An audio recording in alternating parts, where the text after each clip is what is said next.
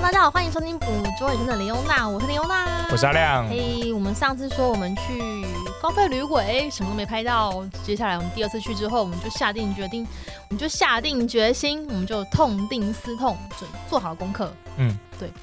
先讲一下高飞旅尾，它大概是在哪个位置好了？它大概是在阿姆斯特丹的东边，东。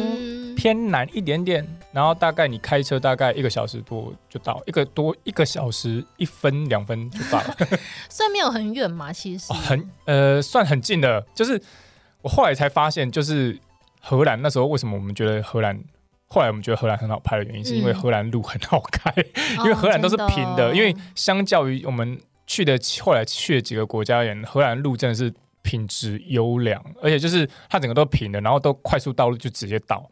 所以超快超方便。嗯，对。所以我们那时候就是去第二次去高费旅游，我们呃，我们第一天，我们上一次去荷兰是花了几天呢、啊？好像你花了八天十天，是不是？哎、欸，差不多。对，那但是但是我们第二次去荷兰，我们只有四天的时间。对，因为前面我们花了八天在冰岛，对，所以我们在荷兰只有四天的时间，我们就只锁定两个地方，然后高飞驴尾就其中一个地方。嗯。但是我印象中，我们去高飞驴尾第二次去的时候，一开始也是没有拍到。为什么呢？因为我觉得是时间的问题。嗯、因为后来我们就觉得说，我们后来第二次的时候，其实我们有注意到，就是野生动物出没的时间不是它会有自己的作息时间表。嗯、对。那我们去查，后来哎，我们第二次去的时候，高飞驴尾。的第一次也是没有拍到，然后第二次的时候，我们就是调整我们的策略，嗯、因为高飞驴尾在它的开放时间呢，它是随每个每个月份是不一样的，你自己大家可以自己上他们的网站去查，它的开放时间是蛮特别的。像它在我们去的时候是八月，八月的开放时间是从早上的八点开到晚上九点。嗯，对。因为为什么开到晚上九点？因为他们其实纬度比较高，所以那个时候它其实才慢慢才开太阳才开始下山。那因为夏天早上八点，其实对动物园，我觉得已经是有点点晚了。我们其实应该要更早一点，它才是它的出没活动的时间。那我们就想说，啊、好，既然我们早上没有办法那么早就入园，那我们拖晚一点好了。我们就这次就真的，反正他九点关园嘛，我们就真的拖到大概关园最后一刻再走。那我们来看看会有什么样的发现。对，除了这个时间点之外，我觉得大家可以注意到，如果你有特别想要拍的动物的话。你应该去查一下它的 mating season 是在什么时候，嗯，说它是求偶期，或是它育雏期在什么时候，有可能它在某个期期间会比较容易被看见。好，那时候我们就是一样，第一天没有收获嘛，第二天我们就改变了时间。我发现第二天我们遇到的都真的是在第二天我们改变时间的时候，才遇到比较多拍野生动物的人，哎、欸，而且超多，而且超多，超多，超级多。我先跟大家讲，我们就是一样是车拍嘛，嗯。所以你就会发现，我们那时候已经是很有点晚了，天色渐暗了，大概已经七点多了。你就会发现，这个时间点还有车莫名的一直在绕圈圈，就是路上莫名的有车速飞有车速非常很慢的车子，然后一直在靠着边边在那噜噜噜噜噜噜噜噜。对对对，他就是要拍野生动物，对，那个就是那个就是。就在偷偷的跟在他后面看，哎，你要拍什么？没有啦，你就你看到有车子这样在路边停下来，然后。缓慢前进，你大概就知道说他在拍野生动物，你就跟过去就对了。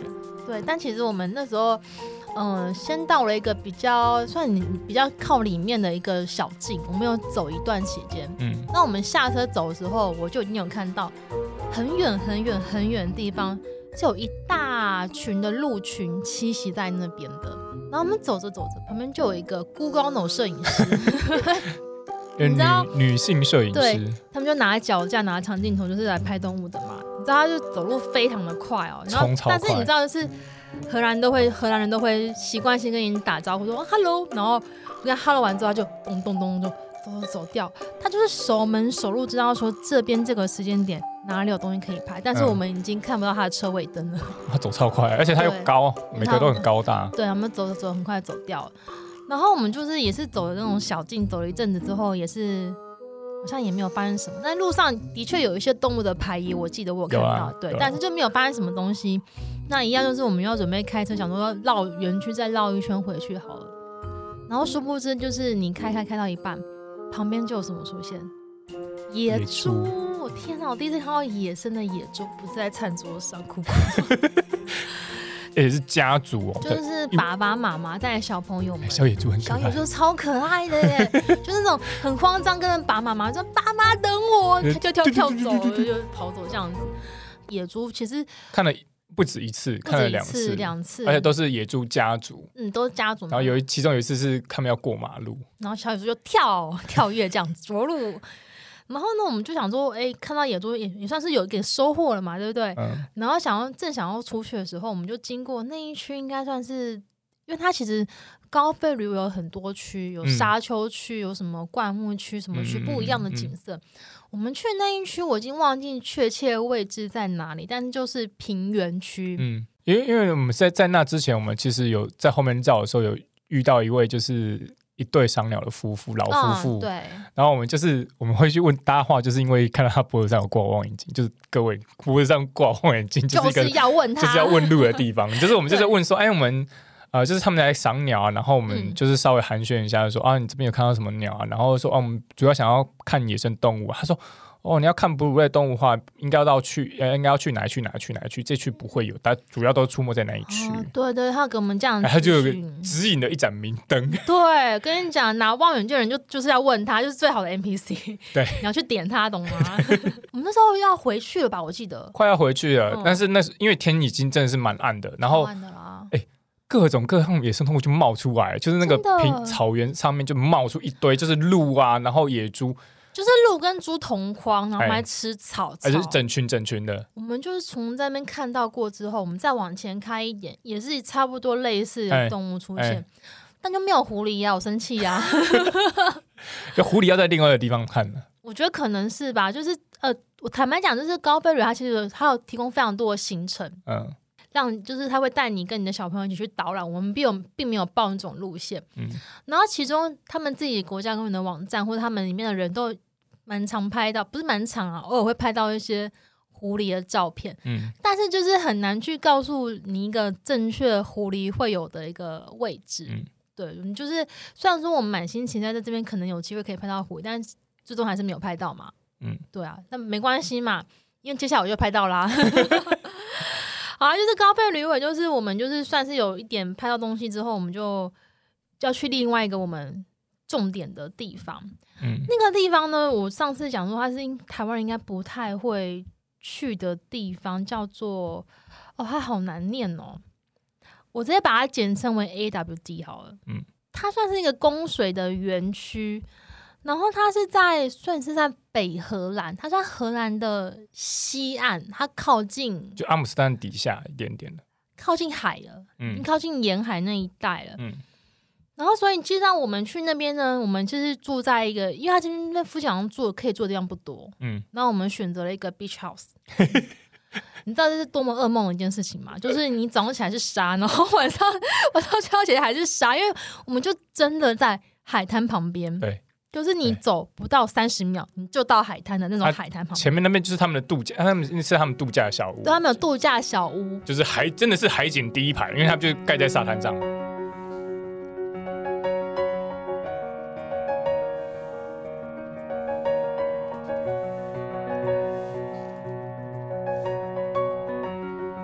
AWD 这个地方，它的翻译是说它是供水沙丘，它就是一个，呃，你知道水进来，然后沙丘它会有一种储水跟滤水跟蓄水的功能。嗯，他们在这边建造了一个所谓的水的处理厂、水处理园区，嗯、然后就是让把这些水供应给就是阿姆斯特丹或是其他省份的一些人之类的。嗯、这个园区的主要的功能是这样子，嗯、但是因为它除了这个供水的功能之外呢，它还有就负责就是富裕。生生态富裕的功能，这个地方它其实有非常重要的功能，是要去呃保护这边的动植物、一些生态等等的。然后同时间它会有一些教育的意义在，所以这个园区它同时间也会提供一些教育的课程，或是一些路线导览路线给当地的亲子去参加。嗯，呃，你把它想成水源保护地类似之类的概念，就是它是一个很大的很大的一个园区，然后。做水处理，所以你这边就是要保持它的良好的环生态环境。那在这个地方呢，我觉得我先我先讲，就是我们进去的地方，那个是一个非常奇怪的关卡，就是他进去是要收费的。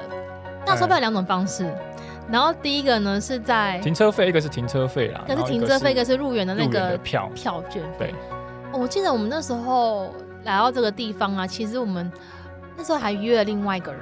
嗯，我们那时候来到荷兰，因为其一些其他的行程的关系，我们特别约了当地的鸟友。所谓鸟友是什么呢？其实我个人二零一七年的时候就有跟这位这位鸟友联络。那我们是那时候是去找一个叫做 Birding Pool 这个网站上面，它就是 Birding Pool，呃，Birding Pool 这个网站它的 slogan 叫做 Bird Watching Club for World Traveler。反正那时候我其实那时候其实就很菜，就随便乱找，就找说哎怎么样，有什么透过什么方式可以找，然后就在找到这个网站，然后他就 list list 出来很多这种。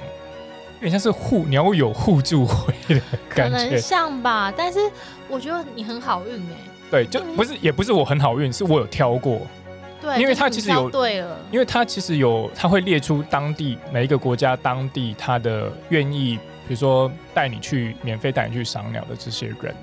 那他有会写一些简短的自我介绍。当然他，他他这里有一些守则啦，就是说这些人他们虽然是免费带你去，所以。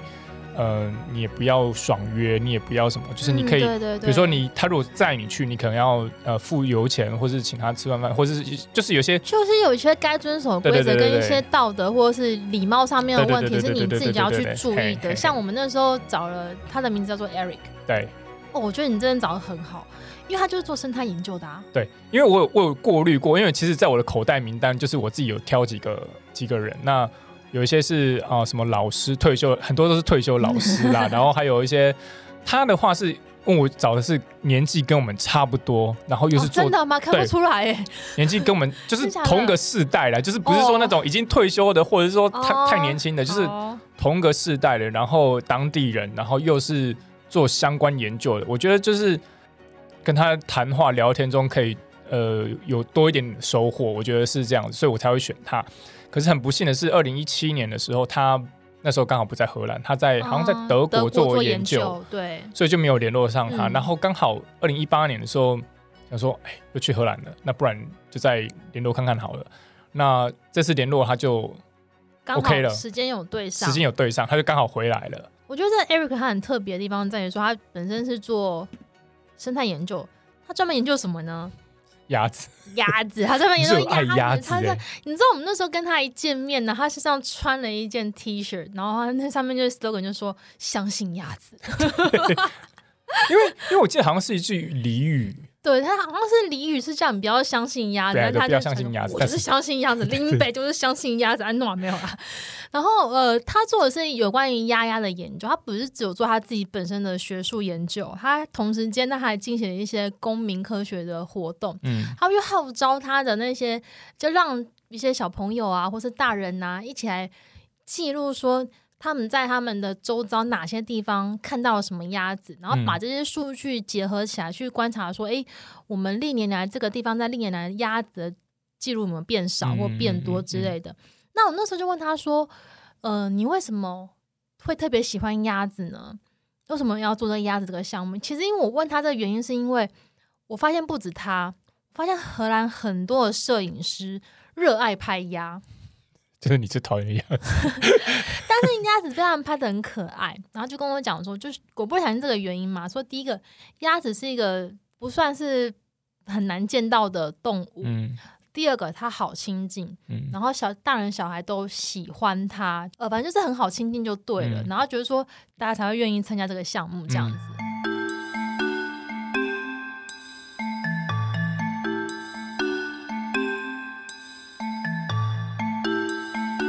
So my name is Erik Leijh and I'm a scientist, I'm an ecologist.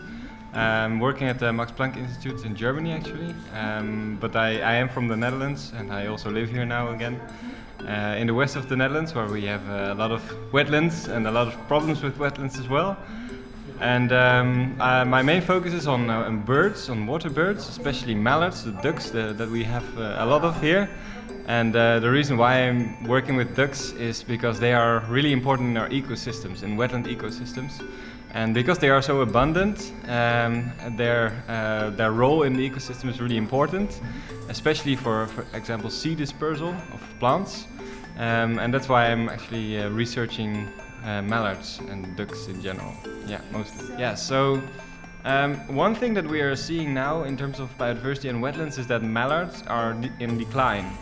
And um, that's a bit weird because mallards are, are, a duck species um, that are very uh, used to live close to humans. They um, adapt very quickly to changes in the landscape that, that humans cause. So it's really, really strange that this bird that has profited actually a lot from, from human-induced changes to the landscape is now declining. And I thought we, we have to try to understand why this population is declining. And uh, one important factor that we don't know nothing about, but that's very likely to play a role, is the survival of ducklings, so small, uh, young uh, ducks. And uh, I thought, how am I going to to um, to obtain a lot of information about those small ducks? And then I realized that everybody really likes to see those small ducks. They're really cute, of course. And I thought if everybody who just sees a clutch of young ducks would report this to me, then I can analyze those data and try to figure out um, uh, how high the survival is of, of those ducklings. So that's why I thought this would be a very suitable topic for citizen science. So I'm asking the general public to report their sightings of uh, small ducks. It's really great. Yes, people people are very in, uh, interested, um, and I'm getting uh, really thousands of uh, reports from people, from just general people, not bird watchers, but just general public, um, uh, in the in spring and. Um, yeah, it's it's it's uh, yielding a lot of information. So what the um, what the really good thing about this project is, I think, is that it's really easy to participate. So it's very simple to uh, to participate. So the only thing that people have to do is to, is to report their sighting. So they only have to tell me the date, the time, uh, the number of ducklings, and the age of the ducklings and they can do so through uh, an app on their mobile phones or through the internet uh, or they can just send me an email so it's very easy for people to send me those uh, so data and that's why I think that um, a lot of people who are not necessarily bird watchers or who don't necessarily have uh, experience with reporting observations can also contribute. 跟他讲说，哎、欸，我们这次来之后，我们要去 AWD 这个地方，嗯，然后他说，哎、欸，那我们就带你们一起去绕一圈呐、啊，这样子，这样子类的。可是，那你那时候会为什么会选 AWD？ 你哦，对，我为什么会选这个地方呢？你，你知道，因为我我被狐狸撩起来了嘛。然后呢，我就是因为我去上网找，我就直接找，因为我是在荷兰看到的狐狸。那我那时候就是非常执着一件事情，就是说我为什么没有办法？在荷兰再次看到狐狸呢，我就一定要在荷兰拍到狐狸，我才甘心。所以我那时候就上网找，因为我就后来就发了几个摄影师嘛，其中有个在荷兰拍动物的摄影师，我就发现他拍狐狸，我就看他照片给人家的感觉，我觉得是非常。近距离的拍摄，那不是用长镜头一定的距离，他我觉得已经有太近的距离了。我就直接问他说：“你这照片在哪里拍的？”嗯，他就跟我讲这个地方。那我就心里想说，他既然敢跟我讲这样这个地方，那表示这他不是一个生态敏感区吧？嗯，它不是一个、就是，就是一个已经大家公开知道的地点。对，AWD 这地方其实还蛮大的，它就是有可能有三三千多公顷的一个地区吧。然后它里面就会有一些区域是有水的，或有些区域是它被保护起来，你不可以走进去的。嗯，但在这个地方呢，就是果不其然，就非常多的动物、植物都是在这边可以被发现。他听说啦，我看他那个网站是哪里有写说，它有百分之六十的本地哺乳类动物，比如说那个 fallow deer 啊，或者什么 roe 啊，嗯、或者什么一些鸟种啊，蜥蜴啊、蝴蝶啊、蜻蜓啊，都会在这边被发现。嗯。嗯哇，生态这么丰富，不去一下怎么可以？所以我们那天就跟 Eric 就是约了之后，我们就出出去了嘛。嗯，然后他带我们走，他其实边走边跟我们讲了一些就是观察生物的一些要点。嗯，比如说我们走一走，因为它是沙丘嘛。嗯，然后就经过沙丘，他跟我讲说，其实狐狸很有可能会在这个时候这种环境啊出来。嗯，那我们走一走，下雨了。然后他很豪迈的说：“哈，我喜欢下雨。”而且而且他说下雨天动物比较容易会出来。对，他也会这样跟我们讲。然后他就说：“我说为什么？”他说：“因为动物觉得人不会出来。”然后或者是跟我讲说：“哎、欸，你听，他你知道赏鸟人就是会有一个习惯，就是他们走一走，就突然停下脚步说：‘啊，那边有什么金翅雀什么之类的之类的。’然后就跟我们聊交流，我们有看到交流，交流啊，金翅雀，还有一些啄木。”我记得我看到啄木，哎，有啄木，有啄木之类的，然后就会拿起望远镜说：“在那边呐，有几只。”然后里面就是超多鹿，嗯，鹿超多，就感觉以为自己在奈良的感觉。啊，对，真的是鹿很多。对啊，只是说奈良鹿会跟你跟你要鹿先贝，它这里不会，它就也不太理你。它就是野生动物，它就是野生动物，它就不太理你，只是它不太理你而已啊。它不太理我们，但是我们那天看到最多的就是鹿，嗯，就鹿。然后我们走，因为我们 Eric 带我们走的是另外一个径。另外一个路径，对。然后我们走走了一圈之后，那天下了很大的雨，然后也没有发生什么事情。但是有看到，因为路很多嘛，嗯、所以他其实那边有一区是你会发现做研究的人就会把一区的草给围起来，对。他们要去算说那个路到底侵害这个区域的有多严重程度，就是应该是说他他把那个草框那个区域框起来，不要让鹿去吃这这边的植物，然后他等于是说做实验啊，就是看说如果。呃，在不被鹿群干扰的状况下，这边是会有哪些植物被就出现这样子？嗯，对。然后虽然说 Eric 有带我们走了这一遭，但是我们还是没有拍到我心目中最想要拍到的狐狸。然后隔天我们跟他就 say 拜拜了嘛，嗯，然后就换成我们自己自己默默的出发。哦，刚刚我们刚刚忘了跟他讲票那边的票是怎么样，就是我们刚刚不是有提到嘛？票就是。嗯、呃，有分停车票跟你入园的票嘛？嗯，但是你入园的票啊，跟停车票基本上是，它场内的确是有一个刷卡机是可以去刷卡的。但是我们第一次去的时候，那刷卡机就坏掉了。然后 Eric 跟我们讲说啊，坏掉了你就算了，就跟他们走进去了。但其实正常路径是你一定要去付费，因为他会查你的票哦，他真的会查你的票。因为我们被查过了。对，但是你要去买那个票呢，你要到他旁边有个卖呃吃的地方吗？像松饼小屋之类的地方，你要去那边买票。我们进去之后呢，就是挑了另外一个，隔天嘛，我们就挑了另外一个跟 Eric 带我们走的路线的另外一个方向。嗯，我们就直接直直走，直直走。我们就背着装备走了很长一段时间，大概走了十几公里吧，来回十二公里，来回十二公里啦。然后就走过去，然后呃，就走到一个地方，我就知道说啊，狐狸就会在这边出现。为什么呢？因为有告示牌啊，有告示牌就是立在那边说，请勿喂食野生动物。嗯，然后有一票人，就是你不用，他那个告告示牌不是英文，是荷兰文。然后一票人坐在一个小凉亭那边等，然后大家都带长镜头。然后我就问说：“哎，你们是来等什么吗？”原来大家都是来等狐狸的，等等的。嗯。那我们那天在那边等的时候啊，等等等等到后来他们都走了。就是我们从上午一早就过去到中午这段期间呢，就是陆陆续续会有一些人经过，嗯，然后有些人经过就问我说我们在等什么，就说我在等狐狸啊，很开心。殊不知有位妇人就是马上露出厌恶的神情看着我说：“狐狸，他很讨厌呢，他很恼人呢，就是为什么要等他？就是所以你会知道说。”并不是所有人都会喜欢你喜欢的野生动物的，毕竟狐狸对可能他们当地一些农家或什么来讲，就是是一个很麻烦的角色。嗯，然后呢，我们就等等等，等到中午，就是欧洲的太阳已经算是那天气温并没有很高，但是它已经把我的手晒黑了，因 为我在那边等嘛，等很久都没有出现。但是你会发现，就是沙丘上面有一些洞，感觉就是狐狸洞。就是三号上面一定有生物住在那边，住过的痕迹，懂吗？而且而且大家就是有一票人在那边拿着长镜头那边晃来晃去，就感觉上就是说，感觉应该是他们来过很多次，就是有些经验我就开始已经在发慌，就是发懵的时候，就是看向远方的时候，阿亮跟我讲说：“前面前面，我说干嘛？狐狸出现了。”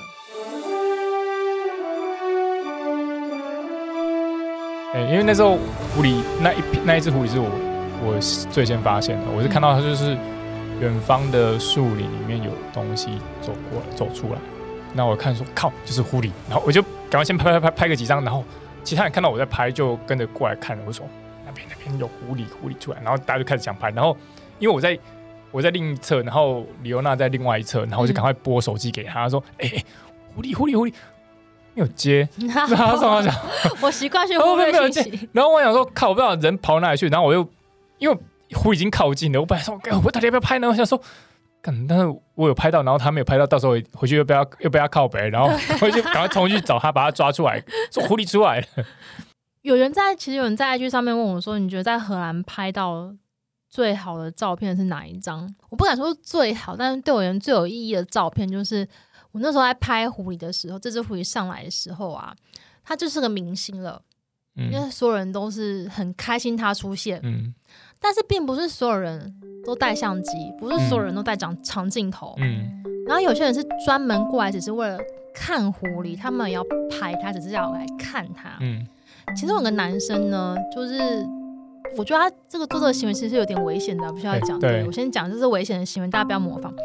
他就是看到狐狸，然后狐狸就是他就轻声细语，就是把它放低他自己的生态，然后就是他也没有他也没有喂狐狸，他只是拿旁边的草去逗弄一下，就是把给给狐狸闻草啦。大家都这个动作是这样子啊，然后这个这一幕我就把它拍下来了，因为其实你很显然从这个人跟这个狐狸的互动了解说，狐狸在这边是不用怕人的。嗯。但是它不用怕人，它也不至于说完全的像狗一般的信赖人类。嗯，对，它多少还是有点警戒的。嗯，而且它其实听到什么，它会马上就是警戒，然后就跑开。嗯，它是个非常灵敏灵敏的生物。通常狐狸来讲呢，它会出现在就是第一个有水源的地方嘛。嗯，不管任何动物啦，靠近水源都可能会有它们的窝。再来就是我后来查资料就知道说，狐狸也喜欢出现在一些地形的交界处。哦，对，很多动物都这样子。嗯、我们那时候看到狐狸的时候是，特可手。对，我们那时候看到狐狸的时候是下午的两点，差不多那个时间点。我后来发现很多狐狸都是从这个时候才会比较容易看到，嗯，过午后才食肉目是这样子吗？我不确定，就是过午后才比较容易看到它们的踪迹。然后这回就是闻了一下那个。